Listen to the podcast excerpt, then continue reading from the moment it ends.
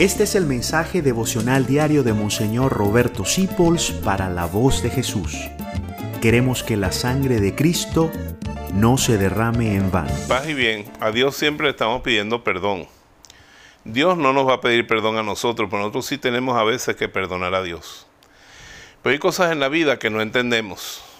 Hay cosas en la vida que no aceptamos, como la muerte de un ser querido que sabemos que eso es la voluntad de Dios. Cuando se muere, que Dios quiso que se muriera ese día. Si no, no se muere. O como la figura física de uno, su extracción social, su vida anterior. Dios quiso que fuera así. Acéptalo.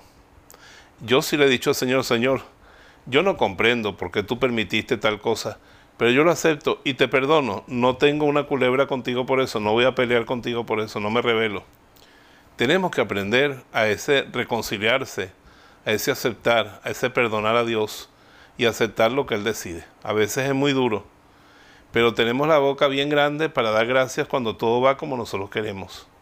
Pero cuando las cosas no son como nosotros queríamos, tenemos que decir, Señor, esto yo no lo entiendo, pero yo te perdono, te acepto.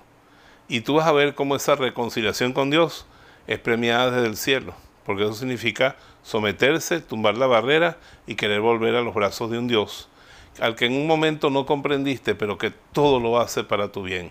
Eso te lo aseguro. Todo lo que Él permite es para nuestro bien, aunque no lo podamos entender.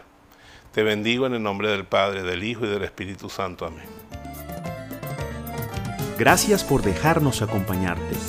Descubre más acerca de la voz de Jesús visitando www